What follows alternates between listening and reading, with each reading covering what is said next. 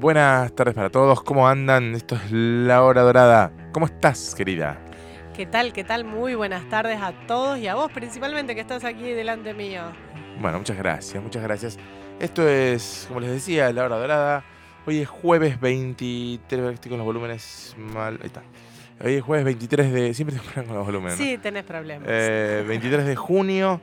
Son las 18 y 07. Estoy con todo el informe. Ay, falta radial. que te digas la meteorología. Sí, Mira, 9 eh, grados no centígrados sé. en el Corral de Bustos y Flinger. Ahí está. Bueno, ahí lo dijiste vos. Bueno, como les decía, acá estamos eh, en este, esta nueva emisión de este programa donde eh, hablamos sobre algo, sobre un tema, eh, lo desarrollamos, lo analizamos, nos peleamos, eh, no sé qué más hacemos. A veces a muerte. Sí, escuchamos música también relacionada con, ese, con esa temática. Eh, y bueno, eh, no sé, hoy estuve a punto de renunciar a Kosovo Radio. Ay, no me digas. Sí, Porque- pero por, por- no por decisión propia, No, sino porque porque no había manera de llegar. estuvimos en la misma situación. Incluso vos me decís que estuviste en un momento atrás mío. Estuvimos así medio... no, está, está muy complicado el acceso a Kosovo Studios porque están arreglando las calles y las están arreglando todas juntas las calles que rodean a Kosovo. ¿Viste cuántos autos hay con los espejitos colgando? No sé, prestar atención a eso. No, no presta Sí, atención. hay gente muy enojada. Y Porque aparte que la sí, mayoría de los que han golpeado los espejitos han, se han dado a la fuga. han huido. Una rara. Es que, eh, bueno, es que. Muchachos, si están ahí escuchando, hey, háganse cargo. Si golpean Pues, el salen montones. A ver, después va, después con el con el damnificado, que le tienen que pedir disculpas, van y dicen, bueno, está- bien, no es culpa tuya ni mía, es culpa, no sé, del quien arregla las calles. Después van y pelean juntos, pero háganse cargo de lo del espejito. Sí, lo que hay que hacer, si vos vivís en una calle que está cortada, lo que tenés que hacer es, cuando te bajás del auto, meter el, el espejito para adentro, plegarlo. Sí, Y me así te rayan el auto completo. Claro, de punta a punta. claro, está bien, pues No, yo- destrucción total. Yo estoy feliz porque en la esquina de mi casa también están, hace un mes Oh, arreglaron eh, la ochava que estaba, estaba rota, la repavimentaron y pavimentaron una calle. Y tuve un mes con una, una montaña. En la, en la esquina, o sea, la Mirá. calle cortada era una cortada en mi calle. Extraordinario. Y hoy escuché unos ruidos ensordecedores y era que estaban llevándose los escombros. Ah, mira, bueno, ya está, así que está todo. ¿Qué te pasó? Estoy escuchando un ruido como una bisagra, pero es el- la, la música. Ay. Creí que no- yo me venían los de la calle a, a pelearme. che, sí, eh, así que estuvimos dando vueltas hasta que logramos llegar acá a Kosovo Studios. Y ya que menciona Kosovo Studios, bueno, acá estamos desde Kosovo, eh, para Kosovo Radio, que lo pueden escuchar desde la- las apps, tanto para, para Android como para iPhone. Estamos también desde la FM 88.5, la FM de la Biblio. Eh, estamos en Spotify como La Hora Dorada y estamos en Instagram como arroba La Hora Dorada Radio. Búsquennos que estamos por todos lados, somos omnipresente la gente de La Hora Dorada. Bueno, eso. Y hoy vamos a... ¿Vos querés agregar algo sobre eso? No, no, no, no. Sobre nuestra omnipresencia. Sí, porque aparte estamos en otros tantos lados más. Está Quizás no como esta dupla, sino como otras, Ah, es verdad. otra configuración social. Bueno, viene, viene bien esta semana, sí, te noto cansada. No, no estoy cansada, estuve eh, casi Ah, en era casa. enferma. Claro, enferma, Ah, en cama, con bien. fiebre, con todos No, sí. los condimentos. Me hisopé, sigo siendo inmune Está muy bien. al COVID, Me parece muy bien. eh, por lo menos hasta el día de la fecha. Bueno, yo estuve ahí renegando con los exámenes, pero ya voy un poco saliendo de esa Bien, etapa. bien. Me quedan un par ahí, me queda el lunes. Esos dos que me estaban haciendo renegar los de lógica y cosas anduve muy bien. Bien, vamos todavía. Eh, y el lunes me queda antropología y el, el martes filosofía medieval, o sea que se va a poner. Ah. No, igual, no sé, qué sé yo. Bueno, ya veré, ya después te cuento el jueves que viene. No, yo esta semana tranqui, porque aparte el lunes, como fue feriado, no tuvimos el diplomado que estoy haciendo, no sé si te conté, un diplomado en gestión cultural, Sí. eh, que el- es, es los lunes online. ¿Qué es eh, la gestión cultural? Tiene que ver con eh, generar políticas culturales. Esta, es- sobre todo, está pensada para el ámbito en donde vos vivís. Ajá, Digamos, sería gestionar políticas culturales locales. Bien. Es para, para gente que estén tra- estemos trabajando en cultura. Tuve, bueno, uno de los exámenes que resolví, que fue de historia de la cultura occidental, Ajá. había que definir el concepto de cultura, tarea muy complicada. Es muy complicado. Nosotros Hay estuvimos... libros enteros sobre la Sí. definición de. Hay más de 250 definiciones del término Sí. cultura, un espanto. Bueno, la otra vez, eh, en los dos primeros módulos que son, o sea, que en realidad es uno dividido en dos que, que tuvimos, hablamos de eso justamente, al definir el término cultura. Y la otra vez, eh, charlando con una persona que decía, eh, para cómo fue, la, no me va a salir ahora la frase, pero esto de como que eh, saber tomar eh, un buen vino hablaba de la cultura general de una persona. Ajá. Y le digo, "Mm, sería que no, porque, o sea, no involucra a mucha gente, con lo cual no sería Claro. general. Sería solo algunas personas, sería cultura particular. Sí. Claro, no, es que se- es dificilísimo porque se va y se viene, ¿viste? Claro. Después, otro, otro, hay otra. Aparte podríamos discutir si es cultura eso. Toca, choca con todo, o sea, Claro. toca todo de al lado, de Sí. adentro, de arriba. Ujú. Eh, después es muy difícil, por ejemplo, diferenciar cultura de civilización también, Exacto. es otro problema más. Bueno, es re difícil. Eh, pero ah, vos mencionaste el vino y eso nos, nos trae un poco a la temática de hoy, que es la comida. Exacto. La bebida tendría que ser otro programa aparte. Es otro. Es distinto. Sí, y habla de otras cosas. Pero Sí. cuando propusiste el tema, porque vos fuiste el propulsor. Sí, fue una, ¿viste, viste el otro día que decías que por ahí te viene como una cosa así de la nada? No sé, vi- vine y te mandé el mensaje, la comida. Bueno, está bien, me dijiste. Sí, yo siempre digo, por más que digo, ¿de dónde vamos a agarrar este tema? Pero yo siempre te digo que lado sí. lo vamos a agarrar. Te digo que sí porque es como un desafío, es como pensar desde dónde podemos hablar de determinada cosa. Así que está bueno. Está muy bien. Eh, así que bueno, vamos a hablar de la comida. Qué tema complejo, porque tiene también Tema- como la sí, cultura, muchas aristas. Claro, y está, digamos, es, me parece que está bueno, ¿no? Está bueno porque es un tema que está siempre vigente Ujú. y siempre es motivo de discusión. Es, es, es un tema para, para la sobremesa. No, para la sobremesa no, digamos, pero para, para debate por donde se lo toque. Porque aparte tiene que ver con la cultura en este punto. Vos sabés que hace unos cuantos años habíamos hecho un intercambio con Francia. Sí. Primero fuimos un grupo, después vinieron otros para acá, etcétera, etcétera. Y en un momento dado me toca recibir a un francés que había venido. ¿Sabes hablar el- en francés? No. Oui, mais oui, je parle bien. français. Este, la cuestión es que, o sea, sí, pero ya a esta altura del partido hace tanto que no lo hablo que no podría Sí, sí, hablarlo muy de corrido. O sea, hace poco hice videollamada con una francesa eh, de las que yo había estado parando. Sí. Y por videollamada, hablando con ella, me salió, pudimos hablar, tuvimos una conversación súper larga y todo. Pero así me decía, decime algo, lo más probable es que me trabe. Está, ahí va. Em, te decía, cuando vino este francés, él me decía que lo que más le llamaba la atención de nosotros es que cada vez que nos reuníamos era en torno a la comida. Muy era bien. decir, por ejemplo, eh, nos juntamos esta tarde, bueno, yo llevo unas facturas, venite a comer un asado. Buen punto. Eh, mañana comemos unos Sí, ravioles en casa. Tomar O sea, mate, algo, algo. to- algo. pero todo el tiempo tenía que ver con que el motivo de reunión estaba vinculado con algo de comer. Bueno, yo te puedo contar un poco de dónde viene eso. Mira, estoy todo lastimado porque le pegué una planta el otro día con la moto. Me- No se corrió la planta. Este, ¿Pero aquí mismo o en algún...? acá, acá. El fin de semana que viene tengo una carrera. Ah, bien. A la mañana me voy. Eh, y ahí a la mañana vamos a comer asado cuando llegamos. Ahí nos juntamos todos para comer Claro, asado. tal cual. A propósito del asunto, bueno. eh, en realidad esto nos remonta un poco. eh, está bien, la, la- la comida tiene toda una cuestión, digamos, del- en, en Occidente que lo traemos arrastrado. Este tema me está matando, no se termina más. La cortina, digo, espérame un segundito que lo voy a pasar, pues yo me harto. Sí. Da- eh, Ahí está. va. Ay, gracias, Jesús, porque... eh, Estaba en una cosa psicodélica ahí, sí, ¿viste? ¿eh?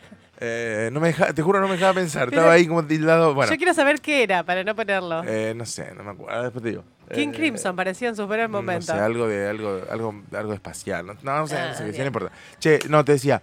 em, esto viene un poco de hace un montón de tiempo, digamos. Si uno se remonta a la antigüedad, ya la comida en la antigüedad era todo un asunto, digamos, Ajá. ¿no? Los antiguos griegos tenían estas congregaciones en que se juntaban a comer. Bueno, está el banquete de Platón, Sí, que es uno sí, de los, sí. los diálogos, que no habla sobre la comida, igual habla sobre otra cosa, pero no importa.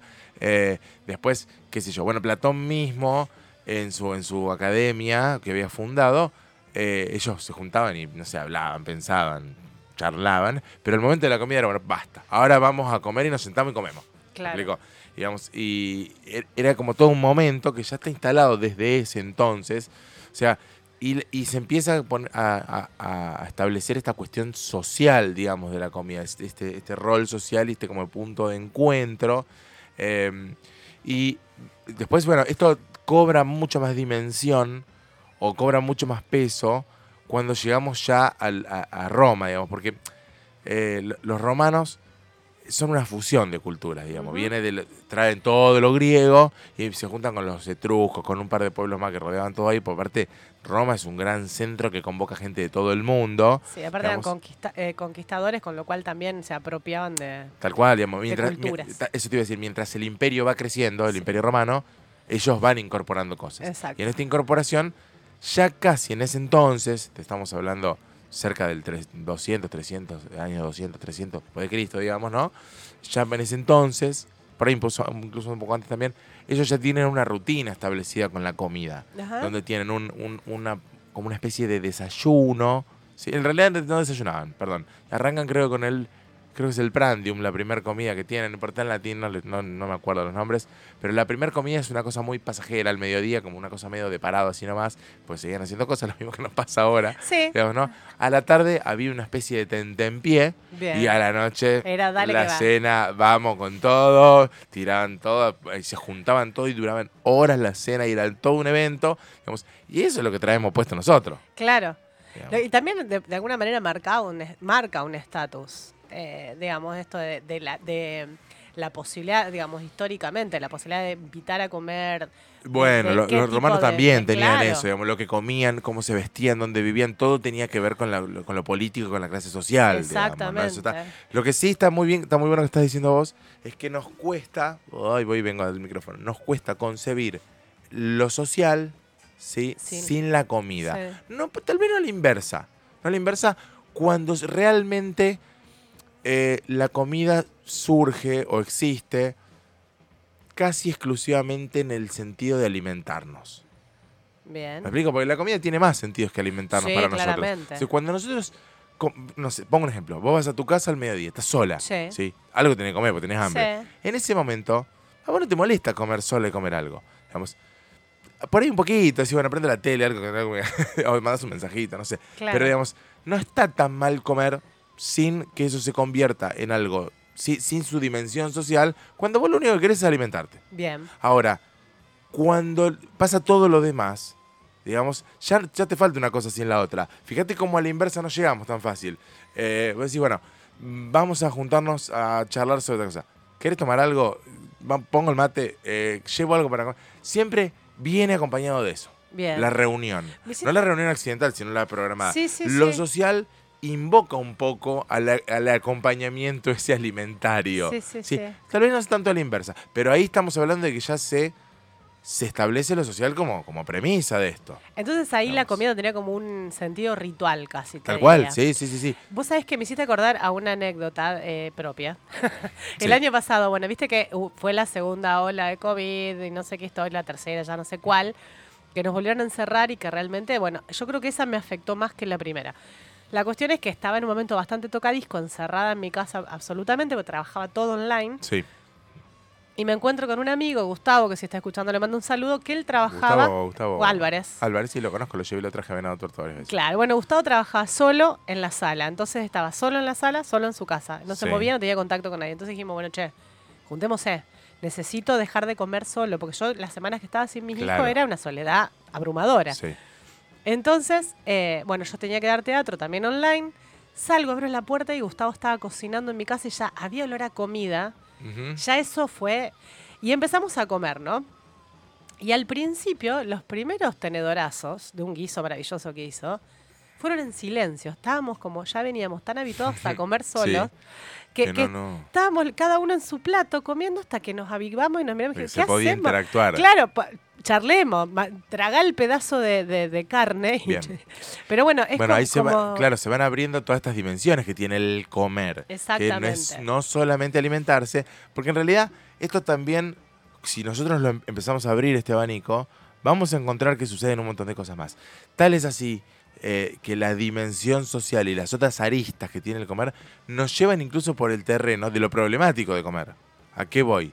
Eh, después lo, podemos desarmar igual y deconstruir incluso un poco, pero nos llevan a lo problemático de que el tema, por ejemplo, de la obesidad, no digo la obesidad desde, el, desde lo estético. No, no, no, como enfermedad. como enfermedad, digamos, ¿no? O sea, a ver, está mal ser obeso, pero no por cuestiones estéticas, por cuestiones de que es perjudicial para la salud, digamos. Lo digo ya como médico, digamos. Bueno, podemos relativizarlo aún más y decir, bueno, ¿qué es la salud? Según la OMS, el estado de bienestar absoluto, bueno, eh, físico, psicológico. Yo me decís, bueno, sí, pero el, el, eh, a mí eso me genera cierto bien psicológico que y prefiero ir atrás de esto y desoír lo físico. Bueno, no, nos vayamos tanto. No, porque Vamos, digamos, ¿por qué la obesidad está vinculada con, digamos, esta dimensión social y hedonista del comer, que ya vamos a ir ahí, eh, por- eh, por- eh, porque de alguna manera nos trastorna o nos transforma el concepto de saciedad. Exacto. digamos.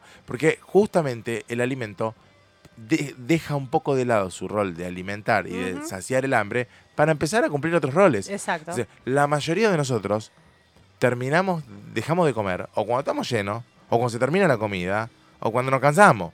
Pero Sí. no dejas nunca de comer cuando se te termina el hambre. Si no, eso se pasa enseguida como empezás a comer. Sí, o si no, ¿cuántas veces uno come sin hambre porque simplemente llegaste y una torta que estaba buena y le clavaste un pedazo Bueno, o por estaba puro buenísimo el asado? placer, digamos, claro. a, lo, a lo epicuro, digamos, ¿no? Eh, entonces, es- ese es un poco el punto que uno tal vez se tiene que preguntar. No, insisto, no en el afán de conseguir una, una figura hegemónica, No, digamos, no. sino en el afán de decir, che, eh, ¿Qué función está ¿Qué cumpliendo esto en función está cumpliendo esto, la comida en este momento? Porque también se puede utilizar como un ansiolítico la Sí, comida. Hay un montón de roles que le podemos encontrar al, al- al alimentarse, que van más allá de lo nutricional, que después les voy a dar algunos tips también. Y estaba pensando también que, digamos, en la antigüedad, cuando había que procurarse el sustento, es decir, cuando el sustento corría y yo tenía que correr más rápido que él, Sí, o cuando tenía que treparme para recolectar o lo que sea, o mismo ya pasando los siglos, cuando ya te, pero tenía que trabajar eh, en, en matar ese animal, en, sí. o, o en arar la tierra, etcétera, etcétera, no había problemas de obesidad, en, eh, digamos, en la gente que, el- que trabajaba. En tanto, para comer había un desgaste Ajá. de energía muy alto. Claro, tal cual. En cambio, digamos. ahora que nosotros tenemos al alcance una apertura de heladera, digamos, eh, no hay desgaste, tenemos que ir a desgastar energía a otro lado, como un gimnasio, por ejemplo, otros lugares, porque en realidad eso que estaba vinculado entre el comer y Tal el, cual. y el, y Era el todo lo mismo. Sí, sí, sí, claro, se, se desvinculó, se separó. Bueno, ahora lo vamos, a, lo vamos a analizar un poquito más, este tema del consumo energético. Ya por ahí me puedo meter un poco desde lo médico, incluso para aprovechar y revisar un poco eso. Le mando un saludo a Claudia, que ahí nos, nos está saludando, dice hola chicos. Hola, Clau. Eh, así que, eh, pero está, realmente está muy bueno, es, es es interesante preguntarnos, por lo menos preguntarnos, y, y después, bueno, tal vez actuar en consecuencia de eso, este asunto del rol de la comida. Fíjate más, te pongo otro ejemplo y después nos vamos, si querés, una, nos vamos a una pausa.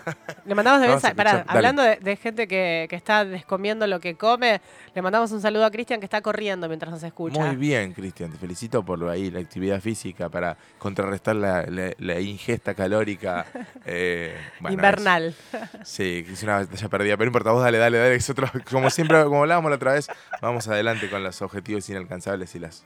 Las y- utopías. Sí, está muy bien. Eh, ¿qué, qué, pará, me fui. ¿Qué estaba diciendo? Algo como que íbamos a escuchar una Ah, canción. no, te decía, te cuento un poco el tema de la etimología Ay, dale. y nos vamos a escuchar una canción. eh, se me ocurrió que podíamos escuchar ahora, si me vino. vi- vi- Viste que siempre haces lo mismo. Sí, la de Babasónicos. No importa. Bueno, no, después- no, no, vamos con esta. ¿Sabes cuál digo? Coman, sí, sí. Bueno, detesto Babasónicos. Che, comer, comedere, del latín, ¿no? El prefijo com, que ya es un tema. El prefijo com eh, tiene, y el verbo edere, digamos, ¿no? Que el prefijo com es, eh, en realidad, habla un poco del todo, del, del comer todo, Sí. del, del devorar, digamos, ¿no? Eh, así como consumere viene de tomar todo. Sí. ¿sí? Hay algunos autores que en realidad el, ese com habla de, en realidad de la dimensión social del comer. Ajá. Del com acompañado, digamos, el, Del digamos, con. el- de lo comunitario, digamos. Sería con el- con no, no, es Ah, con M. pero porque, sí, pero, pero- es- pero comunidad, digamos, por, que viene un poco de, de ahí, ¿no? Eh, bueno, tal es así que comedere viene del comer todo y obedere viene del alcanzar un tope y de ahí viene el obeso, Ahí va, alcanzar un máximo, mirá. ¿sí? Eh, y bueno, y, y es el verbo comer, digamos, no tiene Claro. mucha más historieta, digamos, no hay, no hay mucho más vinculado hasta donde yo sé. Así que bueno. Yo tengo algo más para agregar de Sí. eso. Porque mira, en realidad, em, digamos, la, la- la- la finalidad inmediata del, com- del alimento, del tomar alimento, es subsistir, ¿no? Sí, Y la acción de comer está relacionada con la vida, ¿no es cierto? E- En esa función. sí, Pero junto con ver, oír y oler, en hebreo también comer pertenece al campo semántico de las realidades naturales, toma. que denotan o expresan la certeza de que un ser está vivo Bien. al, al designar sus funciones vitales. Entonces, en el hebreo está dentro del mismo grupo semántico que el ver, oír y oler. Toma, buenísimo, me Te encantó. reventé con esa. No, no está muy bien. Eh, en realidad, bueno, el, el- completando un poco lo anterior, pero ya está, está, está redondo. El verbo edere tiene, viene de la raíz ed, que es comer y morder, de la raíz del, del indoeuropea. Está todo, morder está relacionado. Bueno, es todo un poco lo mismo. Así que bueno, esa es un poco el- la etimología. Eh, y vamos, che, estamos acá en la hora dorada. Eh, manden mensajes, estamos acá para, para, no sé, para escucharlos, para contestarles. Eh, tráiganos para comer. sí, te- no largaste el mate, nada. No, ahora voy, ahora Ves que voy. al final no se cumple nada de lo Yo que tengo, dijimos. mira, tengo una banana, si querés la compartimos. Bueno, está bien. Dale. Tengo hambre en realidad. Ahí No va, me cabe- tengo- Esto es tremendo, esto de que te agarre hambre porque te dicen que tenés hambre. Bueno, Ay, vale, después, te después voy a te- explicar la neurobiología igual. Bueno, yo de- te cuento algo de- en relación a eso, fue cuando volvamos. Y te- ah, te- eso te iba a contar y me acordé. Una anécdota más, así cortita. eh, y vamos a escuchar. eh, ¿Qué vamos a escuchar? No sé cuál querés poner de todos los que Ya no dijimos. sé qué poner. Poné Dorival Caimi, pero de por Gal Costa. No, para, para, para, para, para. Pongo, no, pongo otra. Después dejamos lo bueno para el final. Bueno, Eh, ya no sé ni qué íbamos a poner. Se me fue. Bueno, no importa. La anécdota. Escucha, estoy medio disperso hoy. Eh, cuando tuve COVID la primera vez. O tuve una vez sola, no me acuerdo. pero en definitiva. dos veces tuviste, creo. ¿Sí? No, no sé. No importa. Bueno, Eh, pero en definitiva, lo que te pasa, uno de los, los- los síntomas es la, la ageusia. Está puesto Sí. como digeusia, pero es ageusia. sí. O las dos cosas. Digeusia es la alteración en el gusto Y y la ageusia es no no tener gusto. Bueno, a mí me- primero arranqué con dis y después fue a la ageusia. Deja de sentirle gusto a los. Lo Sí. único que le sentís es la textura y la temperatura de los alimentos. O sea que comer una picada con una cerveza es lo mismo que comer una galletita de arroz con soda. Claro. Sí. Entonces, no, no, no, pero te lo digo en serio. No, Entonces, no sé si yo lo ¿cuál es el tema? Comés la galletita de arroz con soda que es más barata, cumple un poco la misma función Sí. y comés poco. Porque sí. cuando es solo para alimentarte, deja de comer enseguida porque Claro. no tiene mucho más sentido. Y ahí está buenísimo cómo se disocia y cómo el sabor, a veces de las comidas, es aquello que te, le, le da la dimensión placentera. Claro, ¿sí? Y el alimentarse es una parte muy chiquita realmente del comer. claro. ¿sí? O la nutrición es una parte muy chiquita del comer. Exacto. ¿sí? Pero bueno, eh, no todos lo hemos experimentado. No. Yo sí, es una porquería. No, yo no Sí. tuve nunca COVID, pero sí he tenido eh, ese- esa cuestión por el- con la alergia, cuando me agarra la alergia muy fuerte que dejo de tener olfato y dejo de tener gusto. Claro. Bueno, ahí está parecida. Sí, es lo mismo. Escuchamos Sabor a mí, hablando ya del gusto. Sabor a mí de Luis, con la versión de Luis Miguel. Vamos. Eh, y enseguida volvemos con más de La Hora Dorada. Bueno, seguimos con. Masticando. Nunca más oportuno, ¿no? Seguimos con La Hora Dorada. Estoy comiendo un pedacito de banana acá que me convidó mi compañera. Em, pues estamos hablando de la comida.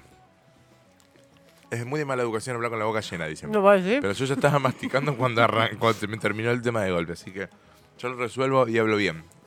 O hablo como hablo siempre, mejor dicho. Siempre uno habla con un poquito. Che, eh, bueno, eh, yo quiero aprovechar, ya que hablamos un poco de las funciones de la comida, ya que voy a aprovechar este espacio, porque yo soy médico también en, en el- En la vida real. para hablar de algunas cuestiones eh, que está bueno eh, tratar, porque hay muchos mitos en relación a la forma de comer, al alimento. Viste que es un tema que sale, y que las dietas y todo ese mambo.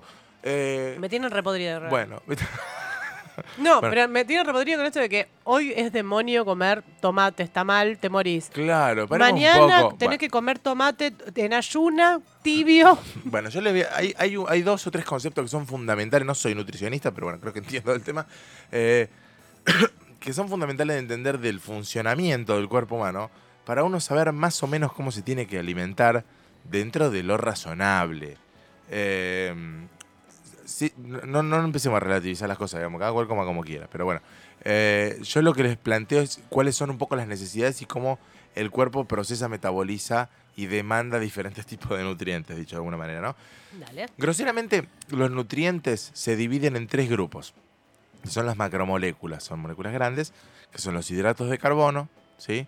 Son un tipo de macromoléculas, un tipo de, de sustancias que están, eh, están eh, ¿cómo decirles? Se, se constituyen como cadenas de carbono, ¿sí? Es la- el, el- el componente orgánico que tienen, ¿sí? Y que son un poco los constitutivos de las harinas, de los azúcares, de todo lo que deriva de las harinas y fundamentalmente de aquellas cosas dulces. ¿Bien? A priori. En segundo lugar, están todo lo que tiene que ver con las grasas. ¿sí? Eh, no hace falta que les digan dónde están las grasas. Y en tercer lugar, están las proteínas. Proteínas que aparecen en la carne, bueno, en, en un montón de lugares, ¿no? Carne de, de- de- de- de vaca, del pollo, en los pescados, bueno, no importa. Todo alimento tiene un porcentual de una u otra cosa. Sí. De- pero eh, todo está conformado en general por hidrato de carbono, grasas y proteínas. ¿sí? Después hay vitaminas, hay un montón de cosas más, digamos. Hay oligoele- tal- oligoelementos, qué sé yo, que son qué sé yo, el zinc, el calcio. Bueno, hay un montón de cosas más. No importa, se las hago corta. eh, en general tiene que ver con estas cosas. ¿Y cómo funcionan esas cosas? Porque después si uno entiende esto, después se arma la dieta como se le ocurre, digamos. A lo que uno necesita, a lo que uno quiere hacer y a, lo- a cómo uno lo quiere manejar, digamos. A sabiendas de que eh, lleva o trae más de una u otra cosa para la funcionalidad que tiene. Porque la verdad es que es muy difícil armar una dieta eh, rígida que pueda servir para todo el mundo todo el tiempo. Claro. Sí, pero aparte todos tus días no son iguales, todas tus semanas no son iguales. Bueno, no importa. Los hidratos de carbono son fuentes energéticas de cortos plazos. Ajá. ¿sí? Donde vos, los, eh, el hidrato de carbono que recibiste ahora es lo primero que vas a echar mano para consumir cuando vayas a usar energía al rato, Bien. ¿sí? Voy a correr. ¿Cómo Vas a correr. Antes de eso te mandas un hidrato de carbono, ¿sí? Bien. Las grasas son lo siguiente y las proteínas son lo siguiente. Bien. Si vos ese ejercicio físico o ese consumo energético lo sostenés en el tiempo sin ingerir nuevos alimentos, primero se consumen los hidratos de carbono, que están ahí a mano enseguida, son energía rápida para el cuerpo. Bien. Después empiezan a consumir las grasas, ¿sí? Que las saca, bueno, de los depósitos grasos. Bueno, ahí es donde el tipo que quiere bajar de peso baja de peso, digamos, donde empieza a gastar esas grasas que acumulan mucho más energía que los hidratos de carbono, pero no las tiene tan a mano. Bien. ¿sí? Y al final, el tipo empieza a consumir proteínas, que eso ya no está tan bien porque ahí está, la proteína la saca del músculo. Claro. ¿sí? Entonces, ya ahí estaríamos entrando en una situación ya patológica, ya Claro. peligrosa. Entonces, en general, el tipo que consume mucho hidrato de carbono tiene que encontrar la manera de consumirlo, de- el tipo que ingiere, perdón, tiene que encontrar la manera de consumir esa energía enseguida. Claro. ¿sí? Y todo lo demás se instala en el cuerpo como energías de- como, como moneda energética de más largo plazo. Bien. Entonces, si uno quisiera armar una dieta equilibrada, donde uno ni aumente ni baje de peso, ¿sí? isocalórica, digamos, donde, cuando digo isocalórica es la misma cantidad de kilocalorías que yo ingiero, Son las, las que gasto. gasto, claro. ¿sí? Entonces, si uno quiere armar algo de eso, debería arrancar a la mañana con lo que vos quieras, ¿sí? dicho de alguna manera, y consum- usar hidratos de carbono o recibir los hidratos de carbono o las comidas donde predominan los hidratos de carbono, que es lo que estoy diciendo, durante el día, ¿sí? Y a la noche hacer más que nada un consumo de comidas con alto valor proteico, ¿sí? Bien. Porque ¿cuál es el- la trampita metabólica que tiene esto? Todo aquello hidrato de carbono que yo no gaste se convierte en grasas. Ahí va. Y ahí el tipo se empieza a engordar. Ahí ¿Me va. explico? Ahí está la trampita. Si yo me mando el chocolate a la noche y no salgo a correr después, porque hace frío, eso, grasa. no queda como hidrato de carbono. Decime quién se come un chocolate y sale a correr después. No, el- a la noche. se siente por culpable. no, no, bueno, nada, yo no lo hago tampoco. Pero a lo que voy es. O sea que vos decís el chocolate hay que comérselo al mediodía. Sí, bueno, qué sé yo. No sé, hagan lo que quieran ustedes pues. Pero bueno, ese es un poco las cuestiones metabólicas que hay detrás de los alimentos. ¿sí? En general, yo trato de hacerlo. Pues soy una persona deportista, que no por cuestiones estéticas, sino por una cuestión de que el aumento de peso a mí me requiere mayor esfuerzo físico Claro. y la paso mal en las carreras de moto. Entonces, ¿qué hago? Yo trato de mantener el peso, ni siquiera de bajar, así estoy bien, trato de mantenerlo justamente para estar equilibrado con el esfuerzo que tengo que hacer eh, en las carreras. Entonces yo me lo acomodo así. Más o menos trato de lo que son hidratos de carbono comerlo al mediodía, ¿sí? Y a la noche come todo lo que sean carnes. Bueno, vos sabés que a raíz de mi, de mi cirugía a, fin de, a principios de este año, tuve que hacer una modificación en mi alimentación planteada por una nutricionista que era del equipo Sí. de, del- de los cirujanos. Y a mí me, o sea, te digo por qué te cuento esto, porque digamos, con esto de las modas que, que hay, de las tendencias, voy a decirle más que modas alimentarias, viste que ahora está el ayuno intermitente, Sí. el comer... no Otro sé, mito y con eso. bueno, después de la cuestión está de que hay que comer los, eh, las dietas keto y toda esta cuestión, digamos, en donde Sí. vos ingerís grasas, pero no comes eh, azúcares ni... eh, no- Hidrato de carbono, ni hidrato- sí, no, bueno. y harinas. Eh, entonces, ¿qué pasa? En realidad, lo que a mí me plantea, la- yo tuve que operarme del intestino, la, la- nutricionista me dice, bueno, básicamente nada de harinas integrales, ni semillas, ni nada que tenga mucho Sí. resto, verduras con poco resto también, que tengan eh, poco residuo. Básicamente es una alimentación a base de proteínas. Bien. Entonces, bueno, para mí fue re difícil porque yo no soy muy de comer mucha proteína. Sí. Pero honestamente, digamos, más, estuve, eh, adelgacé un montón Sí. sin buscarlo, Por esto que yo te estoy explicando, Claro. digamos, tal cual. Claro, o sea, sí, sí. En realidad no fue el objetivo, claramente, pero, digamos, terminó siendo como el efecto secundario de esto, porque a- a- sol- comía básicamente proteínas, muy pocas harinas, prácticamente nada dulce, porque eso también genera otro tipo de, de malestares, digamos, dentro del cuerpo. Sí. Entonces, bueno, adelgacé bastante y así como... Pero eso, digamos, que no quede acá el concepto de que comer harinas y dulces está, mal, digamos, sino que uno ah, tiene que acomodar estas macromoléculas acorde a sus necesidades y a lo que uno quiere hacer. Es decir, mira, lo que ahora sí me voy a, a- a deconstruir todo el concepto Ah, de la alimentación. Para, perdón. Y esto en relación también al- a, lo del ayuno intermitente era cada cuatro horas tenía que comer. Ni siquiera esto de, de pensar en, en-. O sea, tenía que comer poca cantidad cada cuatro horas, así Bueno, indicado. Lo del ayuno intermitente, eso, eso es para tratar de evitar, eh, digamos, el consumo de todas estas, eh, estos, estos, estos residuos, estos- estas monedas energéticas de más largo plazo. Ajá. Ellos no querían que vos te pongas hipercatabólica, o sea, que, que no gaste, que no, no bajes realmente de peso a Claro. expensas de quedarte sin reserva muscular, digamos. Exactamente, porque yo tenía que tener eh, resto para poder cual, digamos, recuperarme. tiene que ver con eso. Y en realidad ahí entras un poco en el terreno del ayuno intermitente. El ayuno intermitente hoy, digamos, es una de las cosas que está más ahí al frente, ¿sí? Y está mal, mal interpretado, porque no, son, no tiene que ver con bajar de peso. No tiene que ver con bajar de peso. El ayuno intermitente lo que hace es algo que es muy sencillo de entender, que es poner al cuerpo metabólicamente en una situación de estrés. Claro. ¿sí? Entonces, cuando ese... ay, ay, Bueno, acá tendríamos que ir a parar a Claude Bernard y todo el tema de la homeostasis y demás, pero no importa, vamos a la corta. Em, cuando el cuerpo está en una situación de estrés, pone en marcha ciertos mecanismos para compensarlo. ¿sí? Claro. Ese estrés metabólico implica la disminución de los nutrientes, la disminución del oxígeno en sangre, ¿no? No es que te empiezas a no poder respirar. La- digamos, todas las células que están en los órganos le llegan menos de lo que necesitan. Entonces dice, che, vamos a, poner en marcha toda la maquinaria para bajar el consumo nuestro porque no nos está llegando lo que necesitamos. Vamos a, a tratar de eh, extraer todo lo que pongamos de lo que llega. Entonces, ese tipo que entrenó a sus órganos y a sus células para sacarle el mayor jugo posible a los nutrientes que están en déficit, el día de mañana cuando se le tape una arteria y le pase lo mismo por cuestiones anatómicas, está más preparado. Ahí va, ¿Se entiende? ahí va. Cuando no le llegue, no porque no lo ingerís, sino porque está obstruido una arteria. Claro. Entonces, lo que demostró el ayuno intermitente en general es mejorar el riesgo cardiovascular. Ahí tenés. digamos, no porque sabía tienen esto. mejor tolerancia a las situaciones de estrés metabólico. Ahí va. Sí, pero no tiene que ver con bajar de peso. Si bajan de peso es una consecuencia, como vos bien Como decías antes, antes, sí. accidental. Sí, y la mayoría de las personas que hacen ayuno intermitente no bajan de peso. Pero escucha, y el ayuno, de alguna manera, un ayuno, ¿no es el, o sea, el tiempo que pasas desde la cena hasta el desayuno? Claro, ahí se te sale el ayuno. Claro, sería. Pero el ayuno intermitente sería entonces con dejar un rato más, de- de- digamos, ¿no? No, a ver, si vos te acostás a dormir a las 8 de la o como- cenás a las 8 de la noche Sí. y desayunás al otro día a las 8 de la mañana y no comiste nada al mes, una- es- se les- eh, hay dietas de ayuno intermitente que son 12 horas Bien, y lo estás haciendo también. claro. digamos. Eh, muchas veces lo hacemos accidentalmente. Digamos, claro, eso eso es lo que voy. Pero eso no estamos descubriendo nada. Che, y otra cuestión Bien. más, que tiene que ver un poco con el. Ahora vamos un poco a la función y demás, pero. Yo se nos fue el programa. Eh, con, con el tema del hambre y demás. En general, el hambre tiene que ver con un mismatch. ¿sí? Un mismatch, un desbalance de. Estoy consumiendo más de lo que estoy ingiriendo. Claro. El tipo que quiere bajar de peso en algún momento tiene que pasar hambre.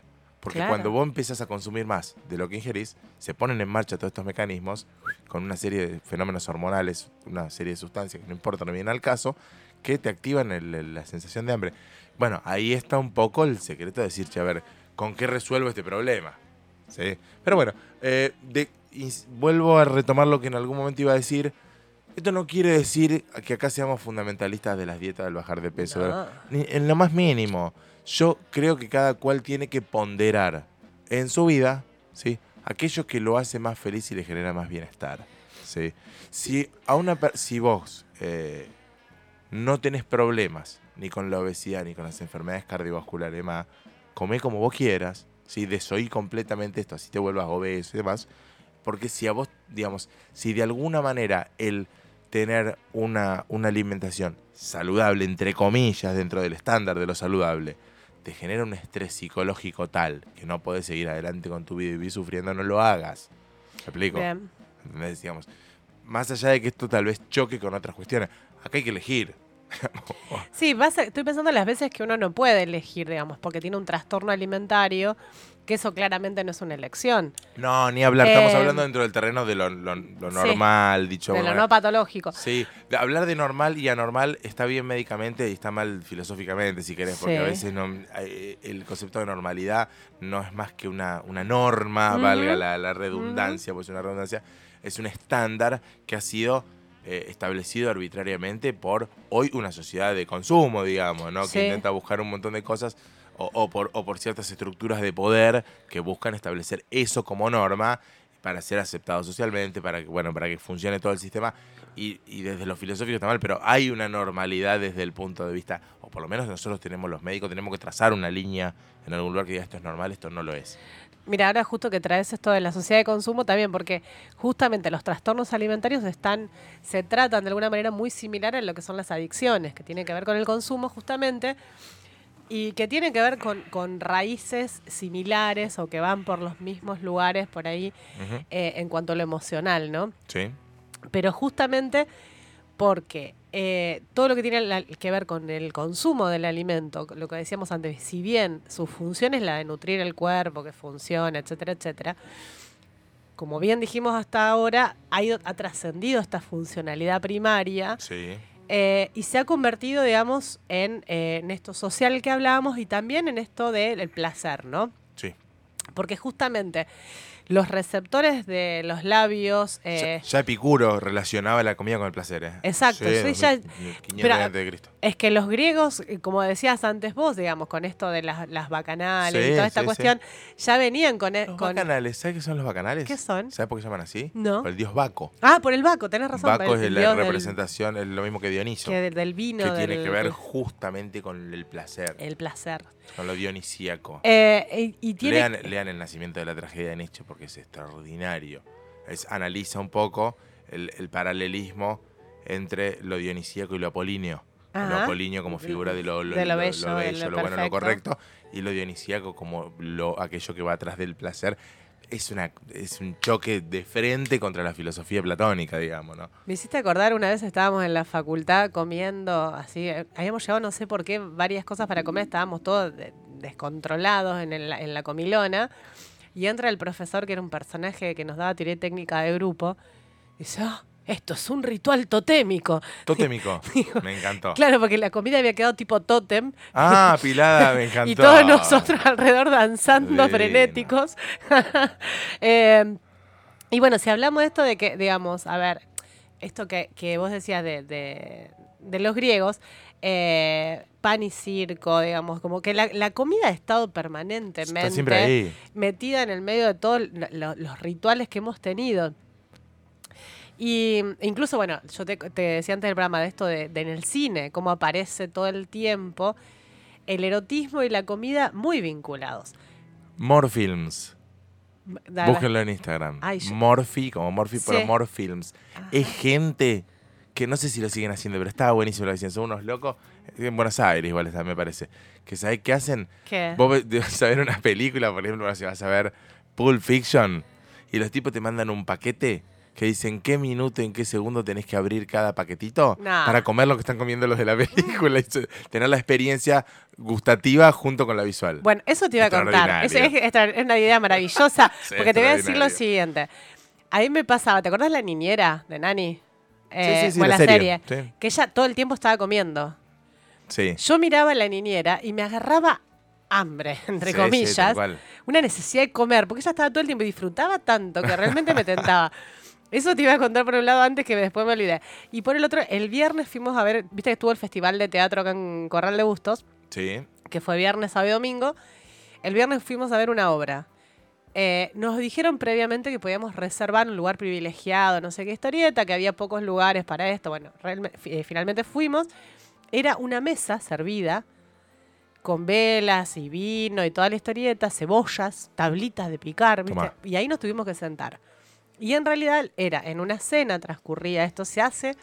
Tal opción de que vos lo contrates, ponerlo en tu casa, invitas amigos. Sí. Y ellos van y hacen esa obra para ustedes, en la intimidad de tu casa te hacen picar la cebolla, todo, hay músico en vivo también.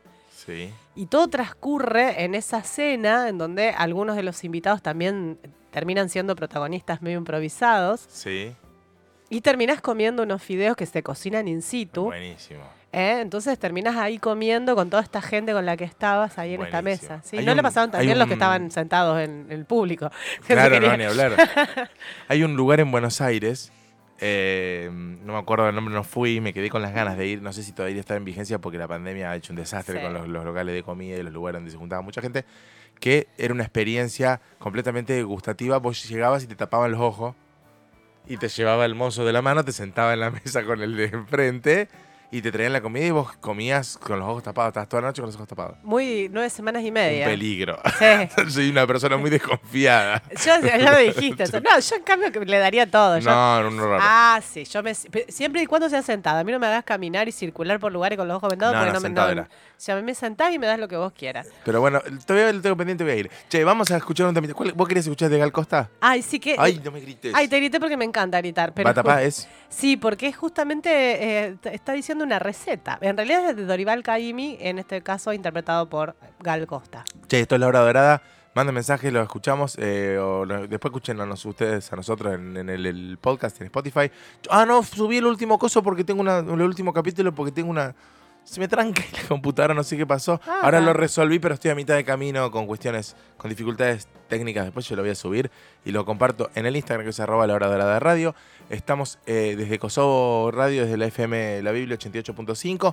Eh, vamos a escuchar Batapá de Gal Costa y ya seguimos con más de La Hora Dorada. Bueno, seguimos acá con La Hora Dorada. Eh, último bloque de este programa número 14 creo que es. Eh, le perdí la cuenta. Eh, y estamos hablando sobre la comida. ¿Qué estaría pasando? Escucho Le ruidos. Le saqué una puerta a Pablo. Ah, bueno. De la alacena. que... Ah, sí, esa puerta está ahí como que va y viene. Che, y mm, estamos hablando ahí de la comida. Estuvimos hablando un poco de la biología, de, de la nu- de las cuestiones nutricionales. Hablamos un poco del, del concepto de las funciones. Hablamos un poquito ahí de la dimensión social y hedonista del comer. Y yo quiero llegar a un punto muy Ah. interesante y cuestionador. Es una frase que me encanta, pero me, es problemática, que es somos lo que comemos. Frase acuñada por el estimadísimo eh, Ludwig Feuerbach. Ludwig Feuerbach, filósofo y antropólogo alemán Sí. del siglo XIX, que escribió en un texto que se llama Enseñanza de la Alimentación esta frase. Que no te la voy a leer en alemán porque no sé leer alemán, pero dice, arranca diciendo, la frase en realidad dice, si se quiere mejorar al pueblo, en vez de discurso contra los pecados, denle mejores alimentos. El hombre es lo que come. Ahí tenés. Para pelear a la iglesia lo dijo, porque la iglesia decía que el hombre tiene que vivir con pan y agua. Bueno, dijo, porque no, no, pan y agua no, el hombre no. es lo que come. Y si se vive a pan y agua, se convierte en una galleta. No, eso no lo dijo Feuerbach. Ah, eso fue como una, una revisión tuya. Claro. Bien, sí, porque, bueno, eh, nos meteríamos ya en otra cosa, porque, digamos, también en la Biblia se habla mucho, se hace mucha referencia a la comida y que el cuerpo de Cristo, que nos comemos el cuerpo de Cristo, etcétera, etcétera. Pero, en relación a esto de que somos lo que comemos, eh, Bueno, esta frase claramente fue para para otro lado, no por lo que lo decía Feuerbach. claro, Dale. era por cuestiones políticas, te voy a decir. eh, Feuerbach. Sí, hablar, sí. Eh, y ahora termina siendo... Era recontrateo y humanista Feuerbach. Bien, entonces también podríamos pensar que esta frase la podemos pensar, depende desde qué lugar nos paramos. Para mí para tiene una doble connotación. Claro. Porque, por ejemplo, Levi Strauss. eh, oh, mira ese otro muchacho. Dale. ¿Qué? Dale, dale, no, no, dale. No, que Levi Strauss hablaba de En lo crudo y lo cocido, que es un libro clásico de él. eh, decía que, bueno, la comida es, es algo que el hombre degusta, introduce en su cuerpo y por lo Sí. tanto forma parte de sí. Con lo cual tiene, o sea, Bueno, a ahí las- tiene, ese es uno de los sentidos de somos lo que comemos. Es decir, tenemos que lo que comemos se convierte en nosotros. Ahí va. ¿sí? Lo in- como bien puedo decir, lo se introduce, se. eh, hay una palabra que no me sale. Como que se, se aprehende, me sale, pero no se aprende. Es como que se. Ah, se introduce, bueno, no importa, se introduce, se convierte en parte decir. nuestra, digamos, esa comida. El único tema es que, para mí, ese, ese concepto de que lo que comemos se co- convierte en parte nuestra es problemático, porque, o sea, si yo me como un pancho o me como una banana, todo fálico, un horror. Lo que está pasando. No sé por qué salí para esos lados, no importa. Bueno, Eh, es lo mismo, no psicóloga. importa. Hola. Una banana me acordé porque vos sacaste la banana hace un rato. Hola. Pero no, eh, bueno, una hamburguesa y una banana. Ay, están llegando mensajes de oyentes. Bueno, pero escucha, yo no si yo me como el pancho me gustó más. Bueno, si me Bueno, como dale, un pancho, un yo no pancho. soy un pancho, no me convierto en un pancho. Lo mismo si no soy un banana, así como una banana. A lo que voy es aquello que uno come después se desarma. ¿sí? Sí. Y lo que uno incorpora no es la banana completa o el pancho completo, sino que son estas macromoléculas de las que hablábamos, con lo cual no podemos del todo identificar esa in- eso que se introduce en nosotros con la forma de la comida. No. Sí podemos, digamos, a mí me parece que la frase tiene muchísimo más sentido, no desde que nosotros nos conformamos de nuestra comida, sino de que aquello que comemos habla de cómo somos nosotros. Claro, yo pensaba, vos decís, si yo me como un pancho, no soy un pancho, pero sí sos bastante pancho si solo te cocinas un pancho. Tal cual, ahí, ahí voy, digamos. Porque no es lo mismo la- hacerte toda una comida elaborada que meter una salchicha a hervir. Y, si comes todos los días un pancho, Es eso porque- habla, dice mucho de vos. Dice, che, flaco, ¿qué te pasa? Que nunca cociné algo distinto al pancho. claro. ¿entendés? Entonces, me parece que la frase tiene mucho más sentido desde eso, desde que aquello que nosotros comemos denota un poco nuestra forma de ser, nuestro comportamiento, nuestra psicología, si querés, eh, y no tanto así como que la frase va desde que, bueno, lo que nosotros comemos queda dentro de nuestro cuerpo. También, digamos, si querés, porque... eh, pero volvemos siempre a lo conductual, digamos. ¿Qué estaría pasando? Se está metiendo, son- No, se están se metiendo sonido. sonido. Encima es la voz de Arnaldo que puede No, decir cualquier cosa. No, No, es no, por suerte el de Arnaldo no salió al aire. Ah, muy bien. No, porque está censurado el de Arnaldo. Está muy bien. Pero sí, gracias Arnaldo por estar del otro lado Me también. parece bien la censura. A Arnaldo. Sí, la Arnaldo. censura en general no. che, bueno, eh, eso es lo que yo pienso de esa frase. No sé vos qué. creo que estamos en la misma línea. Yo creo que estamos en la misma línea. De alguna manera, sí puede ser que habla de nosotros en el sentido de qué atención o qué. eh, habla de nosotros en el sentido de eh, cuánto cuidamos aquello que, que, que in- que integramos a nosotros, digamos. Sí.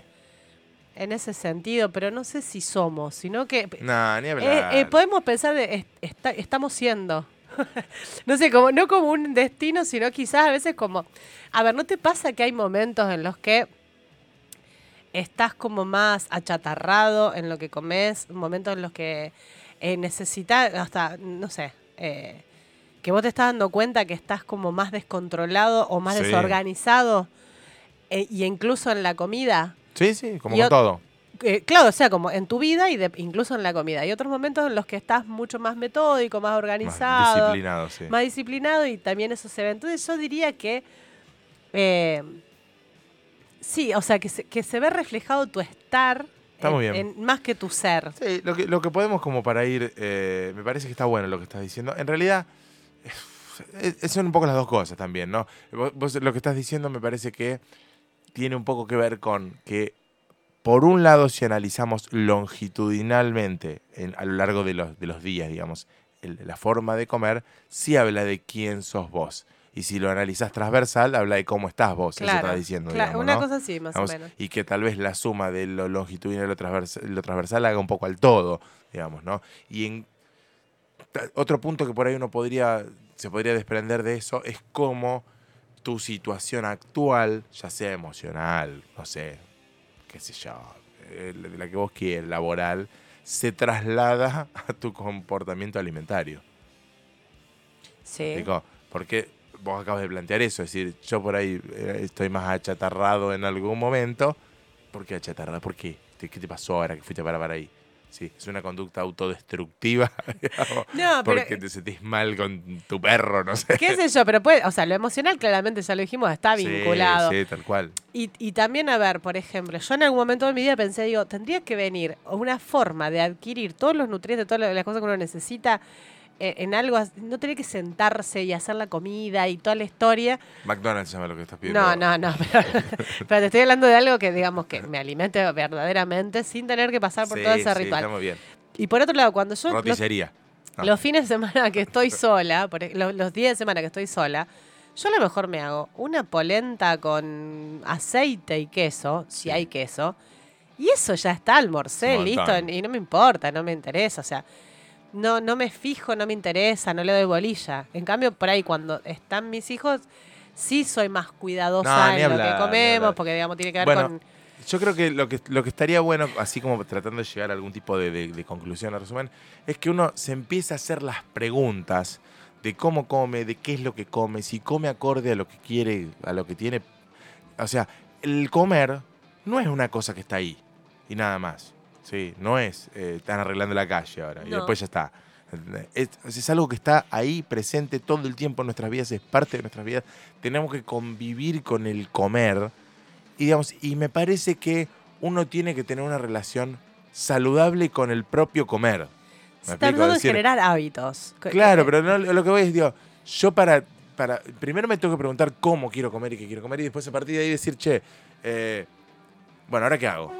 Y, y- y no que, la cosa te lleve puesta. Digamos, que uno realmente coma a conciencia, digamos. Que el alimento no es una parte menor de nuestras vidas, ¿sí?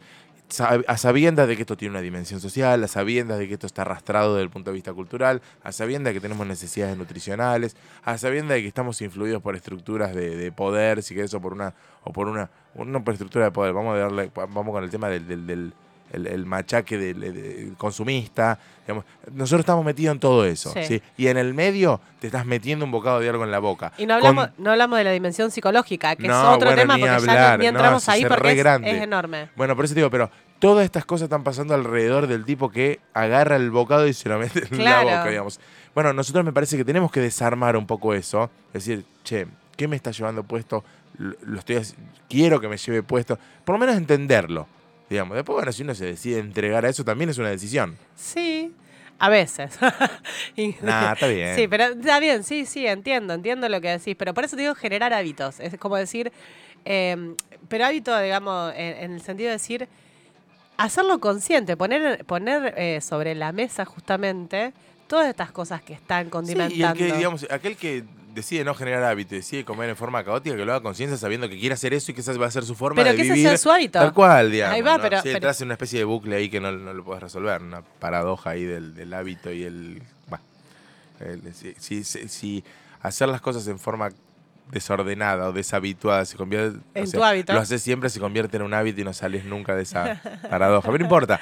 El- el- me parece que, lo- otra vez, el mensaje es: preguntémonos porque a veces eh, terminamos actuando en consecuencia de un montón de cosas, o, o sea, casi automáticamente, sin realmente hacer las cosas a conciencia. Y con la comida pasa mucho eso, Sí. muchísimo. ¿Cuántas veces terminaste de comer? Suponete que te serviste algo, te pusiste a hacer otra cosa mientras comías. Sí. Y te terminaste la comida y dijiste, "Oh, pero ¿qué pasó? ¿Dónde? dónde, dó- ¿En qué ¿En momento? qué momento me terminé Bueno, ahí de lo que te está pasando es que se está convirtiendo, el, el- el comer se convierte en una conducta cerebelosa. ¿sí? Justamente mi planteo es traerlo al plano Claro. consciente. No, cada decir, "Ay, pincho acá, me como este bocado, pincho acá, corto. No, sino el- eh, las conductas cerebelosas son conductas que la hace una parte del cuerpo que, que- que maneja todas las cuestiones automáticas. Ajá. A ver, cuando vos estás caminando, no estás pensando, doy un Ah, paso después claro, del otro, después del otro, después del otro, equilibrio el cuerpo. No, ya eso lo incorporó esta parte del cerebro, que es el cerebelo, y bueno, y aquellas conductas repetitivas que uno logra en un entrenamiento van a parar ese plano. Entonces vos podés conscientemente hacer una cosa e inconscientemente hacer otra, digamos, y es parte de la supervivencia. Bueno, entonces, yo voy un paso más, digamos, porque siempre el, el- el acto de comer, de masticar, de cortar y de ingerir, entra dentro de lo cerebeloso. Yo voy un paso antes del momento en que uno decide, ¿sí? Cómo establecer su propia alimentación. Descerebralizarlo. Sí, no, pero la decisión tiene que ser racional, siempre tiene que ser racional. Eso es lo que digo, ¿sí? Bien. No es sentarte ahí, bueno. Me cansé. Bueno, exactamente una hora, porque son 19.07, hace 8 grados, o sea, bajó un grado la temperatura. Qué Seguimos puntería. estando por Kosovo Radio, desde Kosovo Estudios, y por la FM de la Biblio, 88.5. Muy bien, y seguimos estando en Spotify. Vamos a estar más en Spotify cuando suba el capítulo anterior El que, este. te, el que te faltó que se traba. Que lo busquen como, como la hora ahora. No, ya lo resolví. Ah, bien. Agarré otro programa de edición distinta y lo resolví. Eh, como les decía, estamos como La Hora Dorada en Spotify y estamos en Instagram como arroba La Hora Dorada Radio. Nos buscan, nos siguen, nos mandan mensajitos, hagan lo que se les ocurra, digamos, ¿no? Eh, nada, no tengo mucho más para decir sobre esto. Eh, muchas gracias por todo, querida. Un placer como siempre. Gracias a los oyentes que están del otro lado, que mandan mensajes, que no, los que no mandan también. Eh, sean acreedores de mi indiferencia pasivo-agresiva con ustedes, que ya se convirtió en. desapareció la indiferencia en el momento en que los nombré. Pero bueno, sé que están ahí. Eh, y hoy, como les, bueno, hoy es el programa número 14, si no me equivoco, eh, de esta segunda temporada de La Hora Dorada. Y no sé, si quieres agregar algo más, si no, no, no, no. nos despedimos y nos vamos con El arte del buen comer de Patricio Rey y sus redonditos de ricota. Muchas gracias, eh, un saludo muy grande. Hasta la semana que viene.